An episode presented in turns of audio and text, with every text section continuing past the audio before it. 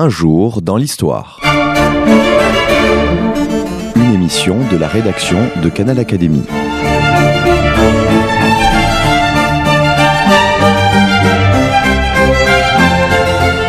On retrouve Christophe Dickès.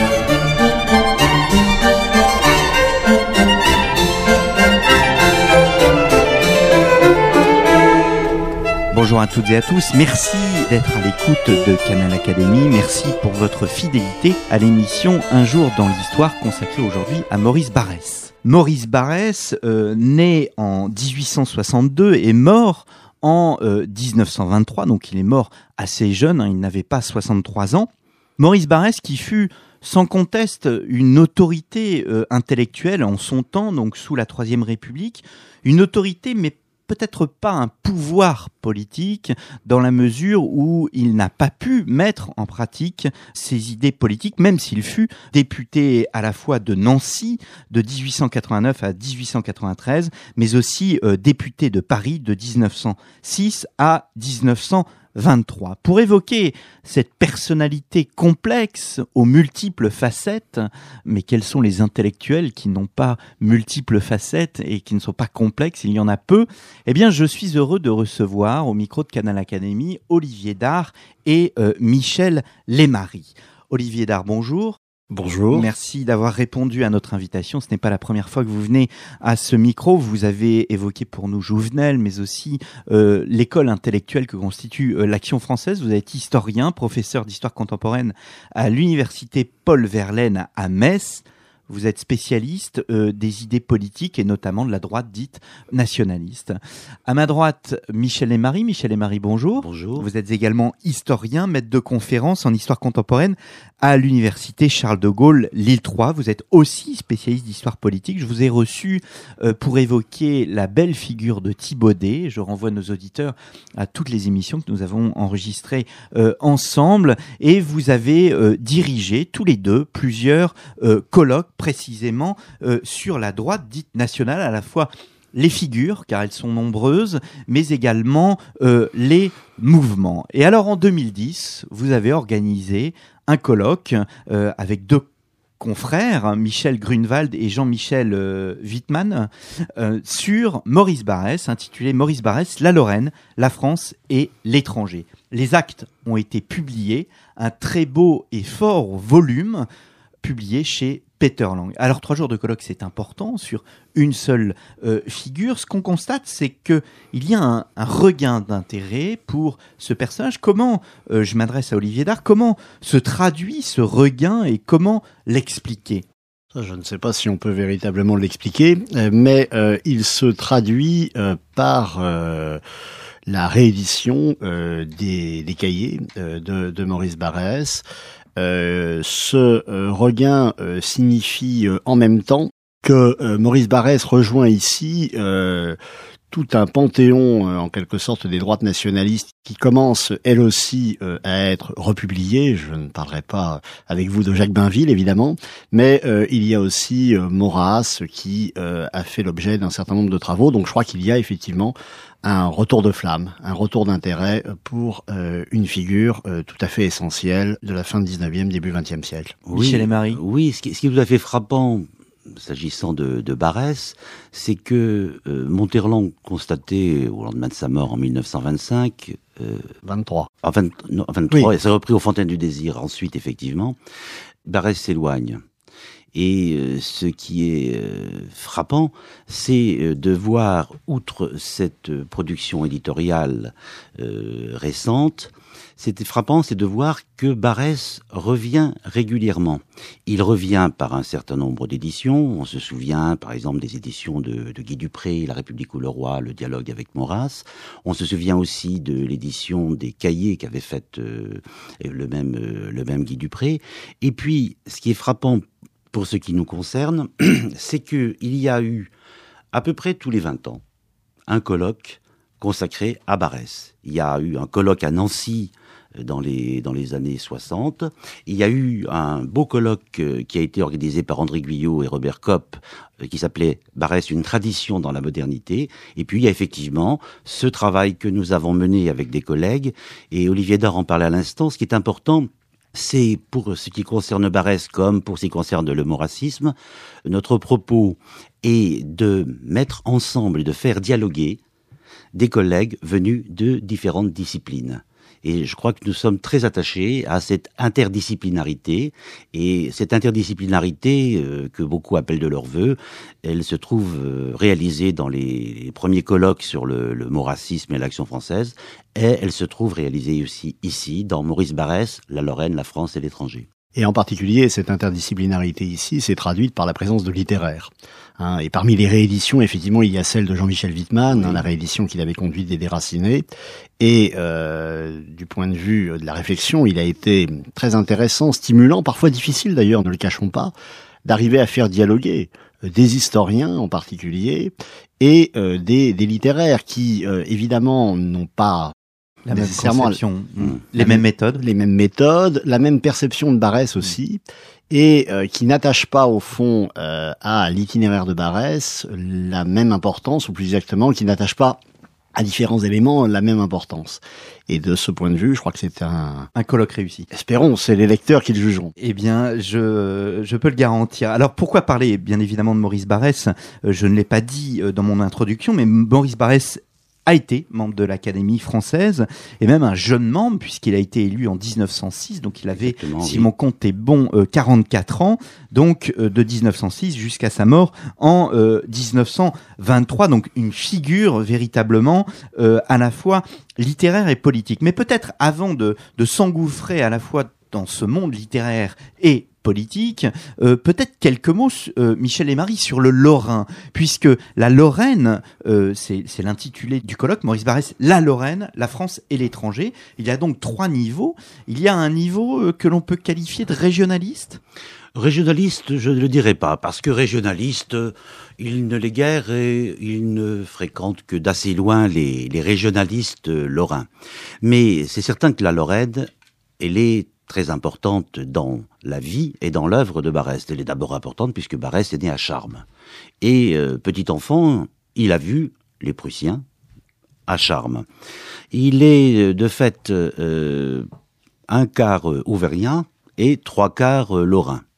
Et sa Lorraine, c'est une Lorraine choisie. C'est une Lorraine construite. Et il le dit d'ailleurs à plusieurs reprises dans ses cahiers. Et s'il fallait se convaincre, là non plus seulement dans la vie de Barès, de la présence de la Lorraine, on peut se tourner aisément vers euh, son œuvre. Quelques exemples. Euh, dans Les Déracinés de 1897, les sept jeunes gens partent de Nancy. Euh, Amaury et Doloris Sacrum, un des plus beaux livres de Barès, je crois.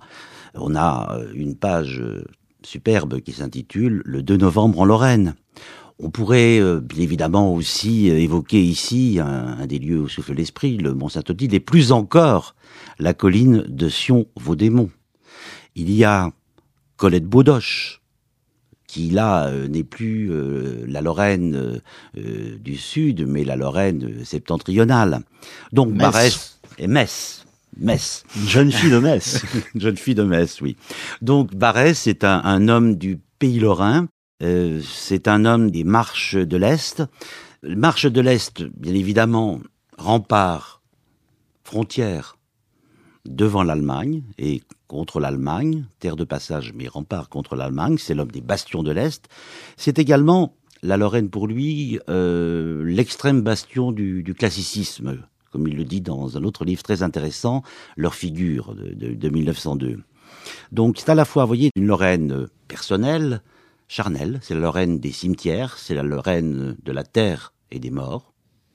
Et c'est également une Lorraine euh, affective, euh, sentimentale, euh, littéraire, et également une Lorraine politique. Bref, comme le disait Thibaudet, auquel vous faisiez allusion tout à l'heure, Barès, c'est bien un prince lorrain, l'autre prince étant Raymond Poincaré. Hmm.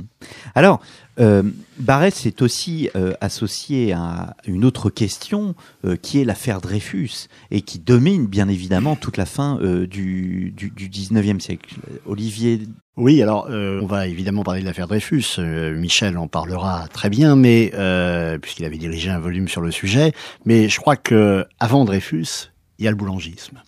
Et je pense que ce qui marque véritablement les débuts euh, de Maurice Barrès, les débuts politiques, son entrée dans le nationalisme, c'est euh, véritablement euh, l'épisode boulangiste, un épisode boulangiste qui fait de lui un député, vous l'avez indiqué, et un épisode boulangiste, donc on est au milieu des années 1880, qui le conduit pour la première fois véritablement à se poser en écrivain politique. Et le nationalisme barésien prend là sa racine, en quelque sorte, et ce nationalisme barésien, construit au départ sur le boulangisme, va ensuite effectivement se développer et euh, rebondir euh, avec l'affaire Dreyfus.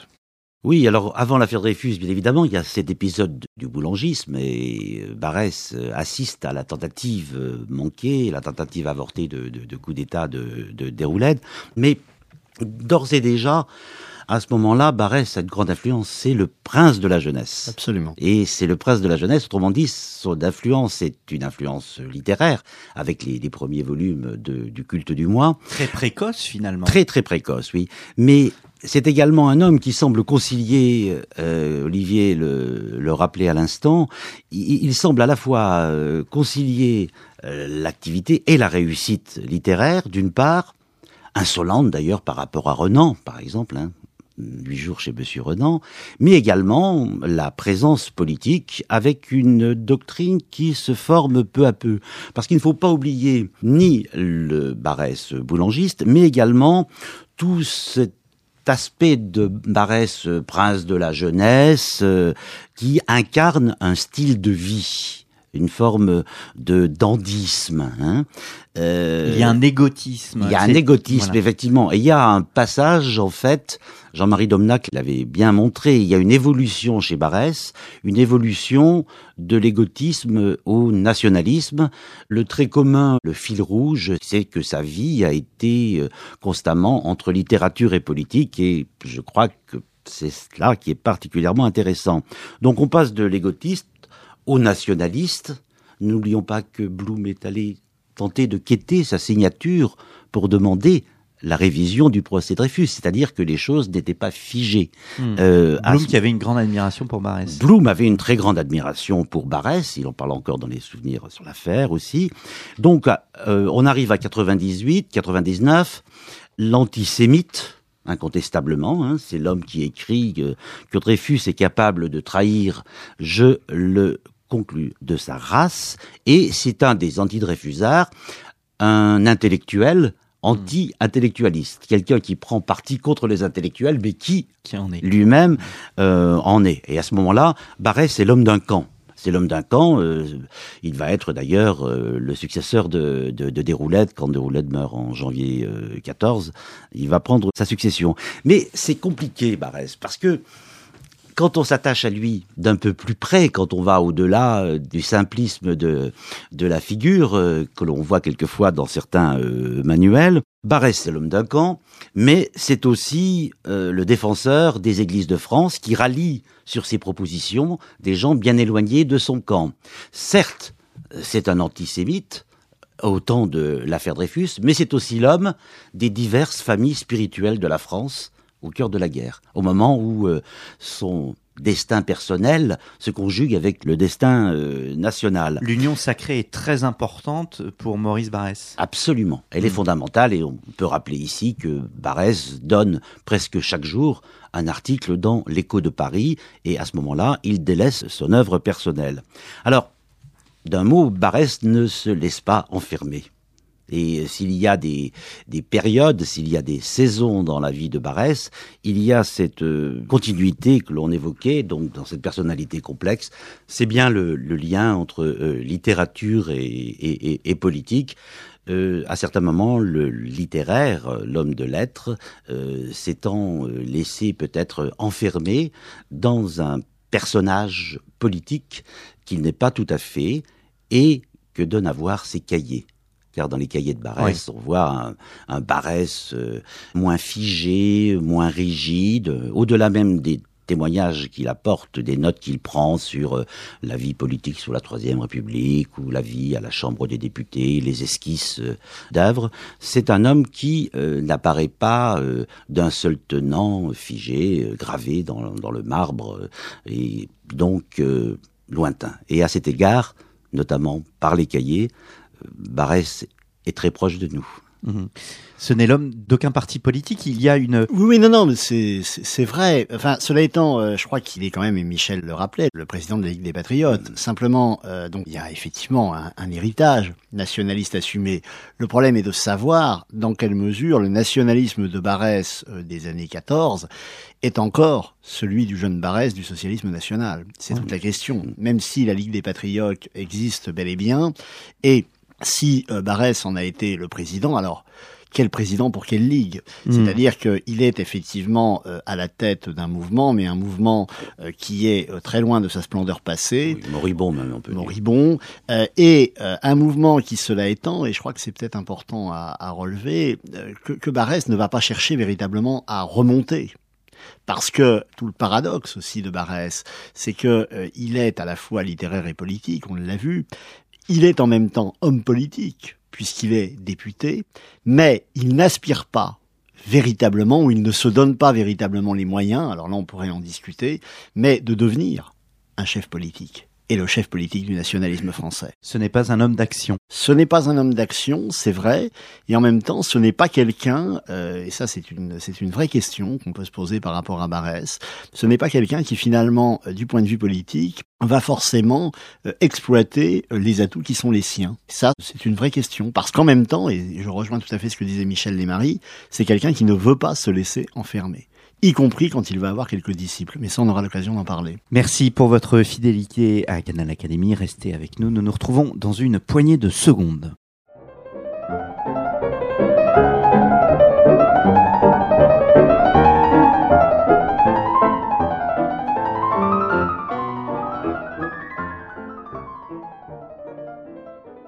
Nous entamons la deuxième partie de cette émission consacrée à Maurice Barrès. Maurice Barrès, la Lorraine, la France et l'étranger, tel est le titre des actes du colloque organisé en 2010 euh, par Olivier Dard, Michel Grunewald, Michel Lemarie et Jean-Michel Wittmann.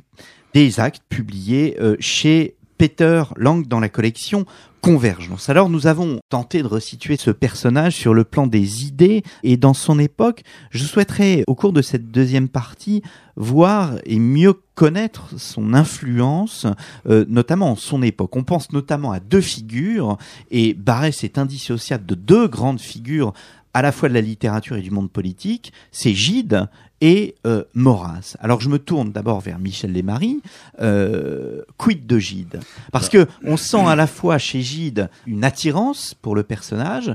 J'allais dire c'est un peu comparable avec le Maritain par rapport à l'action française, c'est qu'il s'en sent proche euh, et il s'éloigne peu à peu pour le critiquer euh, et pour le brûler. Oui, bien sûr, il y a l'influence de, de Gide, mais les années Gide, à proprement parler, vont commencer après la deuxième guerre euh, mondiale. Il y a sur cette génération euh, de l'affaire Dreyfus, en gros, qui arrive à maturité au moment de l'affaire Dreyfus, il y a trois influences qui se sont exercées celle de Barès, celle de Maurras et celle de Bergson. Et ici, bien évidemment, il y a la réflexion de Thibaudet qui est aussi qui est aussi essentielle. Alors sur le dialogue avec euh, euh, Gide, c'est Gide qui est bien plus jeune, mais qui entretient un rapport euh, qui évolue avec euh, Maurice Barrès. Et on ne peut que renvoyer à la très belle communication euh, de Pierre Masson euh, sur euh, Gide et, et Barès, Barès est véritablement la pierre de touche sur laquelle s'affûte Gide. Et ce qui est frappant aussi dans le domaine littéraire, c'est la continuité, et pour employer un terme gidien, la rémanence, la rémanence de Varès alors même que celui-ci est mort en 1923. Gide ne cesse en fait aussi de se déterminer, de se placer par rapport euh, à Barès qui euh, demeure pour lui, mais également pour d'autres, une grande figure avec laquelle il faut débattre et qu'il lui faut euh, combattre.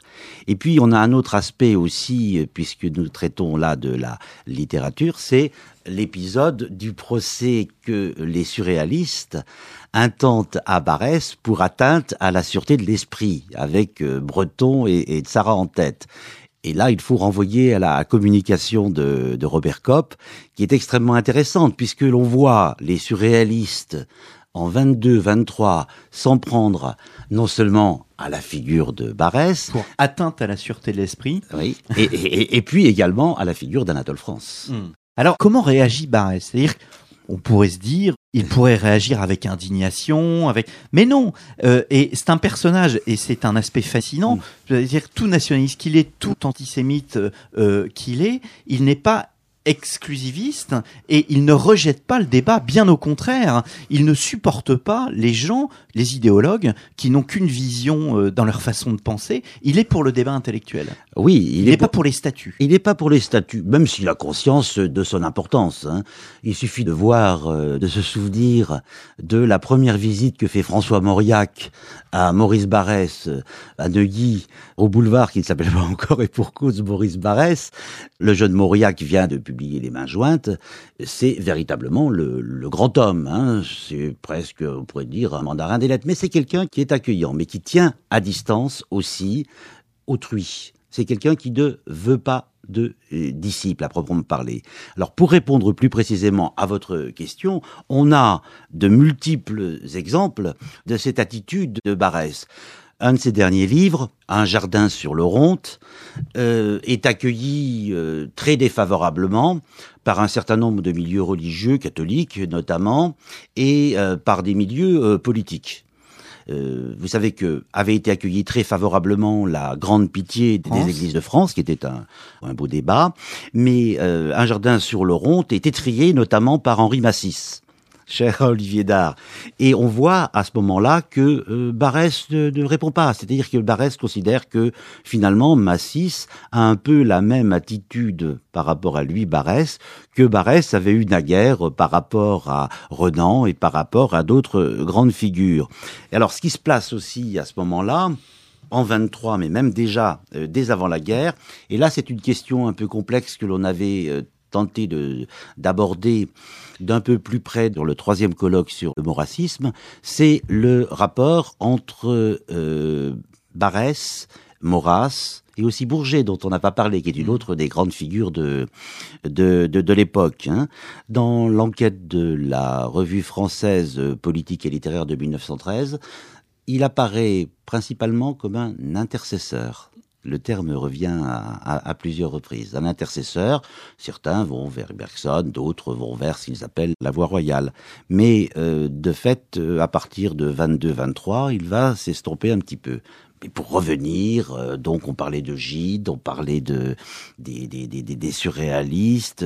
Il faudrait aussi voir l'attitude et les déclarations et les écrits de Drieux-La Rochelle par rapport à Barès, Aragon, Sartre, euh, Camus, même encore en 1940, et en gros c'est à peu près à cette époque-là que le rapport à Barès euh, change et que euh, là, véritablement, la figure de Barès n'apparaît plus comme euh, la, la, pierre de, de touche.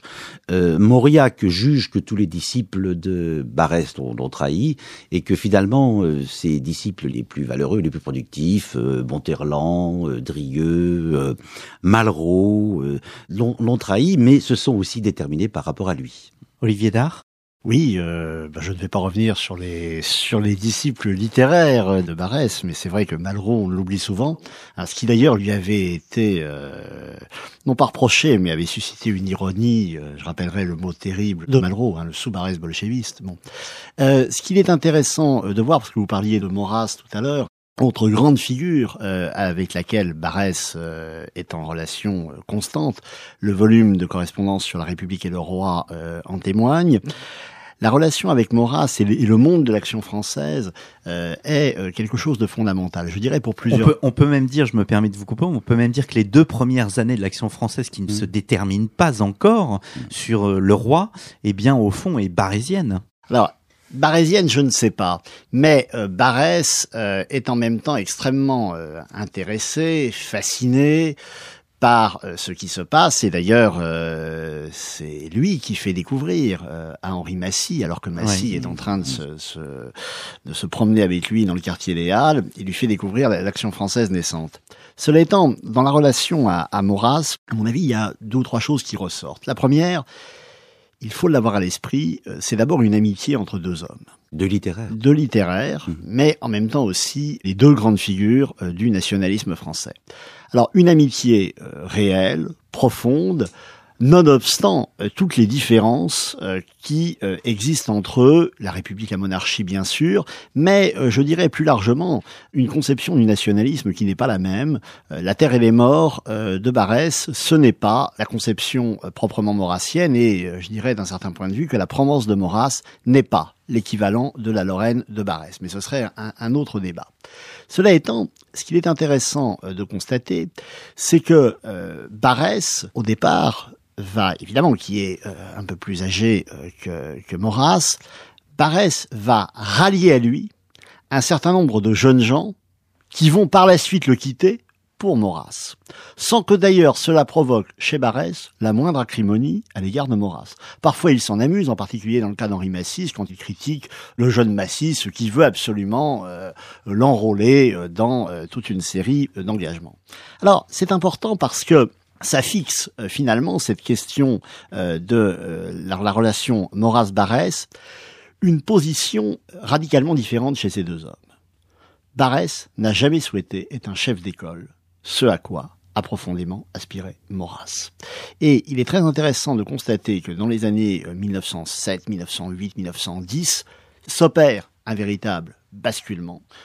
Deux figures qui passent du barésisme au maurassisme et qui ne reviendront jamais euh, vers le barésisme, et euh, qui vont euh, effectivement, à l'image d'Henri Massis, mais il y en a d'autres, critiquer Barès et lui reprocher au fond de ne pas finalement être véritablement un homme, je ne dis pas de système, mais un homme finalement qui, du point de vue des principes, serait véritablement solide, intangible, et la controverse se fixe en particulier sur la question catholique dont parlait euh, Michel Lémarie tout à l'heure à propos d'un jardin sur l'Oronte. Mais avant un jardin sur l'Oronte, il y a eu euh, les débats euh, sur la colline inspirée et l'accusation que portent Massy et les siens contre Barès, c'est de ne pas avoir fait une œuvre chrétienne. Et Barès répond, ce n'est pas ce que j'ai voulu faire. Et Barès tient euh, par-dessus tout à conserver en quelque sorte son quant à soi.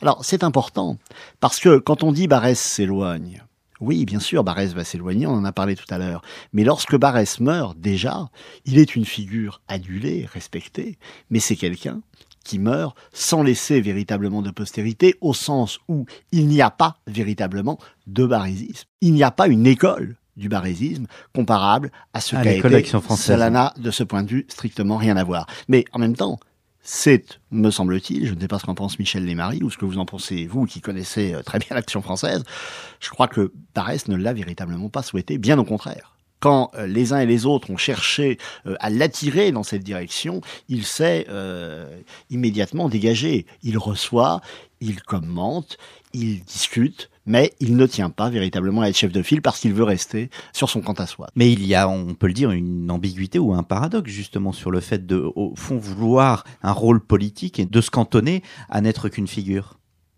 Si, si, vous permettez un point sur le catholicisme, la religiosité de, de Barès, je me rappelle tout à coup le mot de l'abbé Munier euh, qui dit que Barès est catholique jusqu'à la foi exclusivement.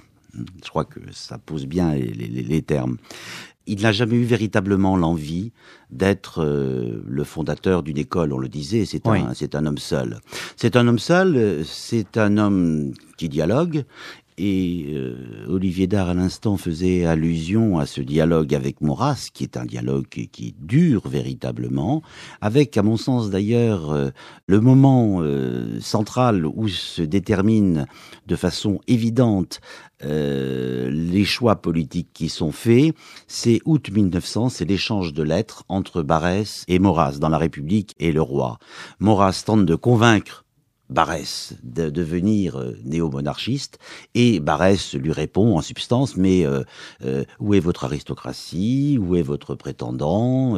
La France est républicaine et Barès est un républicain et Barès attache beaucoup de prix à être un républicain un républicain conservateur qui inscrit l'histoire de France dans une continuité qui ne nie pas ou qui ne veut pas évacuer la Révolution française et l'Empire confère la réédition à laquelle il tenait vraiment beaucoup des, cris de son grand-père euh, qui avait été euh, soldat euh, de Napoléon.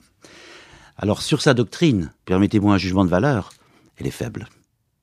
Elle est faible. Mais lui-même, je, je ne sais plus quel est le passage, mais un des intervenants explique qu'il su sang et eau pour mettre noir sur blanc euh, sa pensée politique dans Scène et Doctrine du nationalisme. Mais oui, dans Scène et Doctrine du nationalisme, c'est vrai, tout à fait. Il a beaucoup de peine, alors que le, parallèle est frappant entre maurassisme et barésisme, on vient d'y faire euh, allusion. Il y a un système euh, maurassien, il n'y a pas véritablement de système euh, barésien. Ce à quoi aboutit Barès dans Scène et Doctrine du nationalisme de, de 1902, c'est euh, est acceptation d'un déterminisme. Donc on arrive là à euh, finalement un ancrage et à un élément qui est extrêmement important chez Barès et un terme récurrent aussi euh, chez lui, au-delà de la terre et les morts, c'est le thème de l'enracinement ou le thème du euh, déracinement. Et à cet égard, Barès, vous savez que Barès avait deux photos sur son bureau, la photo de Taine et la photo de Renan. Bon.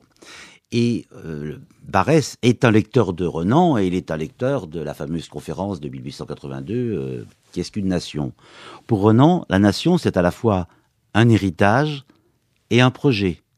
Eh bien, Barès oublie en quelque sorte le deuxième terme euh, de la proposition de, de Renan, il est euh, tourné vers le passé, d'où son enracinement euh, réel, mais également volontaire et construit dans la Lorraine et la construction de cette figure de l'homme des, des, marches de l'Est. Mm.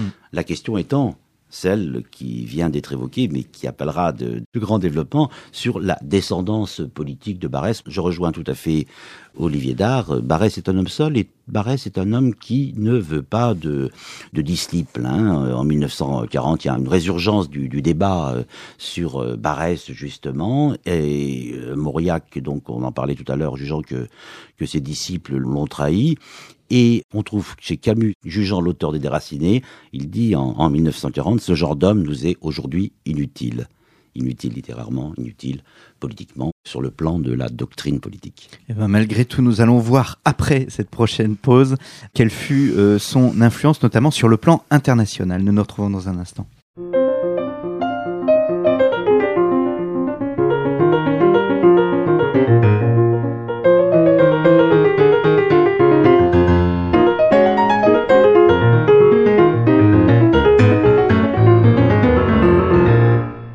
Entamons la dernière partie euh, de cette émission consacrée à Maurice Barrès, donc académicien. Maurice Barrès, la Lorraine, la France et l'étranger, tel était le titre du colloque en 2010 organisé à Metz par Olivier Dard, Michel Grunewald, Michel Desmaris et Jean-Michel Huitman. Les actes de ce colloque viennent d'être publiés chez l'éditeur suisse Peter Lang dans la collection convergence. Alors nous avons évoqué ensemble, Michel Lesmarie et Olivier Dard, à la fois la pensée euh, de Barès, cette position double d'homme de lettres, mais également d'homme politique. Nous l'avons resitué en France en son temps.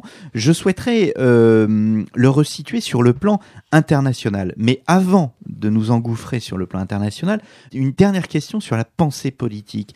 Il y a euh, un aspect qui personnellement me frappe, et d'ailleurs qui distingue de Maurras, c'est la part du romantisme. Au fond, en prenant dans euh, l'histoire euh, tout le 19e siècle et toute sa part romantique, et le romantisme touche de plein fouet la droite, la droite et les royalistes, eh bien, au fond, le Barès se distingue complètement de Maurras. Oui, je crois qu'il en est euh, très distinct. Effectivement, il en est très distinct, euh, avec effectivement euh, cette, ce rapport au romantisme, et c'est d'ailleurs une des accusations ou une des mises en cause euh, que peuvent lui adresser, à mots plus ou moins couverts, un certain nombre de gens de l'action française. Mais pour ce qui est de la, la postérité française de Barès, je voudrais quand même qu'on dise un petit mot de l'impossibilité qui a été au sein des droites nationalistes de véritablement faire vivre le barésisme, malgré les efforts euh, notamment euh, d'Henri Massy, qui toute sa vie, hein, toute sa vie jusqu'au début des années 60, a cherché hein, à expliquer aux jeunes générations tout l'intérêt qu'ils pouvaient trouver chez Barès. Il l'a cherché avec la jeune droite des années 30, il l'a cherché au tournant des années 60. Mais l'influence de Barès, c'est aussi, on n'en a pas parlé, mais je veux qu'on en dise un mot tout de même, son fils. Philippe. Philippe Barès qui, lui aussi, euh, a cherché, alors sans lui non plus véritablement y parvenir, mais euh, à euh, faire vivre le nom de Barès, ce qui évidemment conduit à poser la question quasiment très classique, si je puis dire, du lien entre Maurice Barrès, Charles de Gaulle et euh, l'idée euh, qu'il y aurait, euh, au fond, une transmission de Barrès, mais d'un Barrès qui finalement irriguerait à travers quelque chose qui ne serait plus forcément son nationalisme, mais un patriotisme, si vous voulez, les droites françaises et en particulier le gaullisme. Jusqu'à François Mitterrand peut-être aussi ne serait-ce que par le style. Il y a effectivement une intervention au colloque qui est consacrée à la postérité chez le fils. Chez le fils, oui, c'est l'intervention effectivement de Gilles de Béguec, euh, tout à fait euh, argumentée. Et euh, de ce point de vue, on n'oubliera pas que Philippe Barrès a été le premier biographe, entre guillemets, de Charles de Gaulle. Tout ça est, tout ça est fort intéressant. Alors, l'influence internationale, quelques mots simplement. Une des grandes caractéristiques des colloques que vous organisez, euh, euh, Olivier Dard et Michel Lemarie, c'est que vous vous employez à montrer, euh, bon, il y a, sans vouloir tomber dans l'extrême, et dans les grandes idées, il y a l'influence internationale du marxisme, et il y a aussi l'influence internationale de ces droites nationales, et qui est importante et qui a été complètement délaissée par l'historiographie jusqu'à présent. Or, dans le cadre que ça soit de Sciences Po, l'université de Metz, etc., etc., vous mettez un point d'honneur à faire le point sur cette influence internationale. Oui, alors tout à fait. Il faut d'abord noter que cette influence, elle est celle de la période de rayonnement de la France. Et ce qui nous a beaucoup frappé, on peut le voir avec euh, l'impressionnante somme d'Alain de, Benoît, l'importance des éditions-rééditions. Ce qui nous a frappé, c'est euh, que Barès est traduit, mais que Barès est lu dans toute l'Europe. 14 langues Il est lu dans toute l'Europe par les élites politiques et culturelles. J'ajouterai l'Europe et les Amériques. Et les Amériques également. Et un des acquis de ce colloque, c'est qu'il est, comme d'ailleurs euh, des colloques sur le, le mot racisme, c'est que l'audience qui est, avérée, euh, qui est, patente, Barès est reçu par des générations différentes, dans des contextes régionaux ou nationaux euh, différents, non seulement parce qu'il est le grand écrivain représentant la, France, une sensibilité, mais euh, ces aspects de son œuvre ne sont pas reçus de la même façon. Tantôt, c'est une chose qui m'a beaucoup frappé, tantôt il est reçu, il trouve un écho euh, chez des traditionalistes, et c'est pas étonnant, mais quelquefois il trouve un écho également chez des avant-gardes. Euh, et donc c'est tantôt le culte de la terre, euh, le, chantre de, la terre et des morts, euh, l'antidréfusard euh, antisémite, mais notamment au moment de la guerre, c'est le faiseur d'unité, par exemple, l'homme de l'union sacrée. Il apparaît aussi comme l'homme qui est reçu différemment en fonction de la phase, en fonction du choix de tel ou tel aspect euh, de son œuvre, et en fonction aussi de la conjoncture euh, du rapport avec l'Allemagne, parce que là c'est vraiment euh, tout à fait central, que ce soit pendant la, la, guerre mondiale elle-même, et puis au moment où Barès écrit le, le, génie du Rhin, et à ce moment-là, on a un Barès bien évidemment différent. C'est l'homme qui également défend les laboratoires et la recherche scientifique, euh, de la même manière d'ailleurs qu'il avait défendu les, églises euh, de France. Donc vous voyez des aspects extrêmement divers. Olivier Dard Oui, euh, je souscris à, ce qui a été dit bien entendu.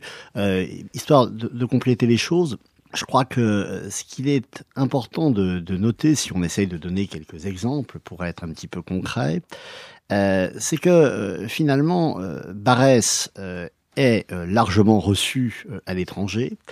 Il est largement reçu à l'étranger, mais euh, bien souvent d'ailleurs pour une partie de son œuvre une partie de son œuvre. Euh, de ce point de vue, le parallèle entre l'Italie euh, et l'Espagne est extrêmement intéressant. C'est le Barès, c'est le Gréco euh, Tolède qui évidemment marque sa réception en Espagne. C'est Venise qui marque sa réception en Italie. Mais si on essaye de périodiser les choses, il apparaît bien que l'acmé de la réception de Barès à l'étranger, c'est la Première Guerre mondiale. Et de ce point de vue, ça a été un petit peu une découverte, si vous voulez, pour nous, de mesurer à quel point un ouvrage comme Colette Baudoche, qui est un livre à la fois emblématique euh, du barésisme, mais qui n'est en même temps probablement pas son meilleur livre, euh, est véritablement euh, un marqueur. Un marqueur de la réception de Barès dans des pays parfois auxquels on n'aurait pas songé, notamment en Europe du Nord. Et j'ajouterais que le Barès qui est reçu de l'Europe aux Amériques est, en général, je dis bien en général, davantage l'écrivain que le penseur politique. Et de ce point de vue, à la différence de Maurras, si vous voulez, Barès est pas véritablement considéré comme penseur politique. Et euh, j'en veux pour preuve euh, l'exemple des nationalistes italiens, par exemple, qui s'intéressent à Barès, mais bon, qui considèrent que, un peu comme Maurras d'ailleurs, il est un peu pas seulement un homme du passé, il peut apporter un certain nombre d'éléments sur les, questions d'enracinement, la terre et les morts, etc. Tout ça euh, est pris en compte, mais en même temps, on considère que Barès, ben, finalement, c'est un éveilleur. C'est quelqu'un qui est un moment dans un itinéraire, une étape, oui, un intercesseur, Michel Desmarais disait tout à l'heure, une étape dans un itinéraire, mais une étape qu'il faut dépasser pour aller vers un engagement politique ou une vision politique plus structurée.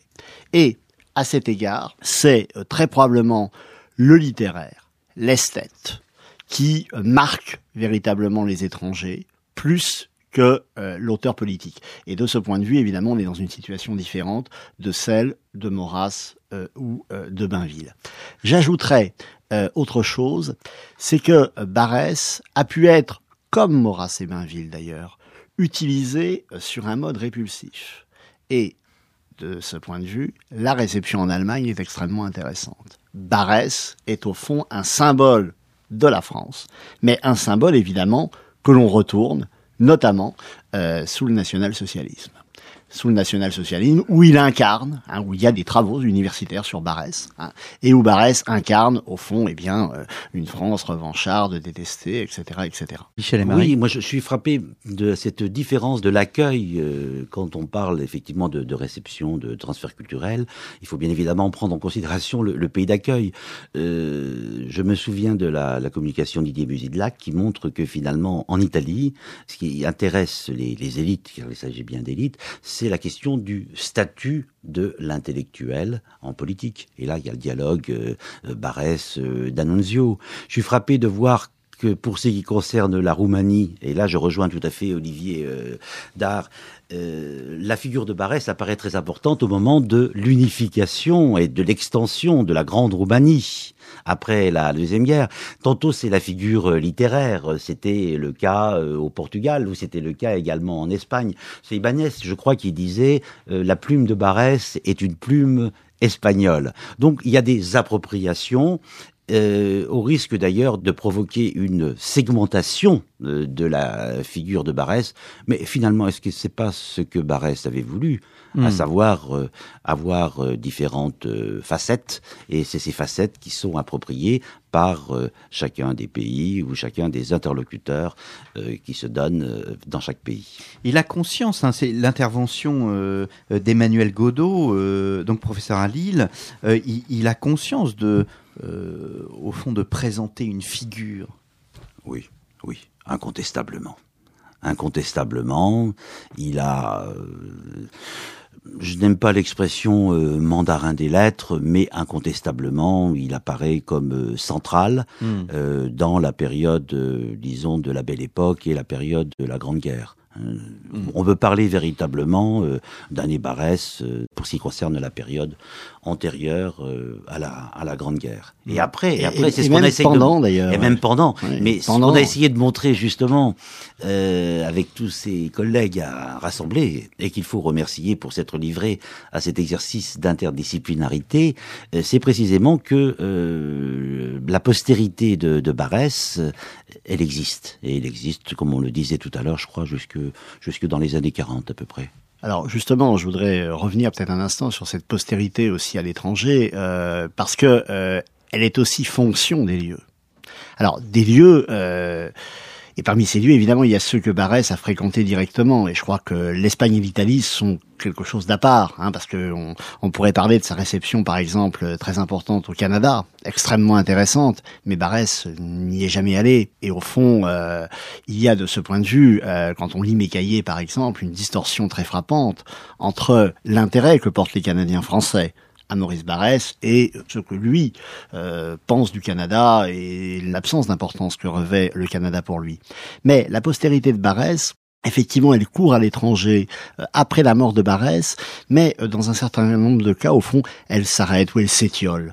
Hein. et je pense en particulier à l'Espagne. De ce point de vue, il est extrêmement intéressant d'observer que Barès, lorsqu'il meurt, eh bien, il y a une très grande manifestation organisé à Tolède avec Philippe Barès, toute une série de personnalités, toute l'élite espagnole se déplace. Bien. Grand hommage rendu à Barès. Et ensuite, comme en France, Barès s'éloigne. Et à cet égard, malgré euh, la guerre civile, les débuts du franquisme, etc., etc., Barès reste une figure bah, qui perd de l'importance, hmm. pour le coup, à la différence de Maurras. Autant Maurras connaît euh, un incontestable écho euh, dans l'Espagne de la fin des années 30, non seulement parce qu'il y va, mais en plus il va, après la guerre, y être traduit, etc. Euh, Barès, c'est fini. Barès, c'est très largement fini. Euh, ce qu'on observe en Espagne, on pourrait l'observer en Belgique. Enfin, il y a de ce point de vue-là toute une série de, deux pays qui montrent que bon, le constat qu'on peut faire pour la France, s'observe également là-bas. Oui, mais... Enfin, à l'étranger, j'entends. Oui, bien sûr, mais je crois que Barès présente un, un, intérêt renouvelé. Et je me souviens d'un article dans le Figaro littéraire très pointu de Jean-Marie Rouard qui montrait ces résurgences de, de Barès. Personnellement, Barès m'intéresse pour deux raisons. Euh, la première, c'est l'homme de lettres, j'aime, euh, je l'avoue, un certain nombre de, pages, et notamment un certain nombre de pages engagées, comme leur figure, par exemple, ou les carnets dont on parlait tout à l'heure. Mais également, Barès est intéressant parce que c'est peut-être, c'est même sans doute, un des premiers à fixer euh, cette thématique euh, du rapport entre l'appartenance citoyenne, ce que l'on disait sur Renan, et d'autre part le sol. Et donc Barès peut nourrir aussi notre réflexion pro et contra sur l'identité nationale. Hmm. Alors, avant de laisser nos auditeurs, peut-être une dernière question. Euh, certains d'ailleurs de nos auditeurs nous louent dans la qualité de nos émissions, euh, notamment sur les figures intellectuelles, mais nous demandent également des conseils de lecture. Pour entrer dans le monde de Maurice Barrès, Olivier Dard, quel conseil de lecture? La colline inspirée? J'ai envie de vous dire, tout dépend ce que l'on cherche euh, chez Barès. Euh, ce n'est pas que je ne veux pas répondre, j'ai aussi bien envie de vous dire le roman de l'énergie nationale ou peut-être mes cahiers. Moi, je veux dire que j'ai, je m'intéresse beaucoup à mes cahiers, mais bon, c'est un. C'est l'historien qui parle. C'est l'historien qui parle et, et, le roman de l'énergie nationale aussi. Bon, et quand même, comme professeur Amès, collègue Bourdoche, même si quand même Colette Bourdoche n'est pas euh, probablement le meilleur roman de Maurice Barrès. Euh, Michel et Marie. Oui, j'en retiens aussi Colette Bourdoche quand on veut faire saisir aux étudiants euh, ce qu'est le nationalisme barésien, mais ce nationalisme figé, rigide. Effectivement, Colette Bourdoche est un très bon exemple. personnellement, parce que je suis lorrain aussi, voilà ma gloire, j'aime beaucoup la, la colline inspirée, j'aime beaucoup les cahiers, et j'aime aussi beaucoup la démarche de Barès dans euh, La Grande Pitié des, Églises, de, France, hmm. qui la Passini et moi allons euh, rééditer euh, l'an prochain. Et ce sont ces ouvrages-là où Barès n'apparaît pas seulement comme l'homme d'un camp. Alors, Olivier Dard résumait bien les choses. Si on veut avoir une lecture euh, d'historien, on lira euh, les, les, cahiers. Les, cahiers, oui, mais les cahiers aussi, on peut le lire, euh, on peut le feuilleter, on peut picorer dans, dans, dans les cahiers. C'est une, c'est une très bonne lecture. On peut lire également, bien évidemment, leurs figures si on veut travailler sur, si on veut connaître un peu plus sur Panama. Mais j'exclus les chroniques de la Grande Guerre qui ont beaucoup, beaucoup vieilli. Mais il y a véritablement des joyaux, des pépites, comme on voudra, euh, par exemple dans Amaury et Doloris Sacrum également. Mais peut-être commencer, pour répondre très précisément à votre question, par euh, la colline inspirée. Eh bien, c'est sur cette inspiration que nous allons euh, nous quitter. Merci à vous deux, Olivier et Michel Lémarie. Maurice Barès, La Lorraine, la France et l'étranger, donc les actes du colloque, euh, dirigés par Olivier Dard, donc Michel Grunewald, Michel Lémarie et Jean-Michel Wittmann, euh, des actes publiés chez Peter Lang, éditeur, donc l'éditeur suisse, dans la collection Convergence. Merci beaucoup et à très bientôt pour un nouveau numéro d'un jour dans l'histoire.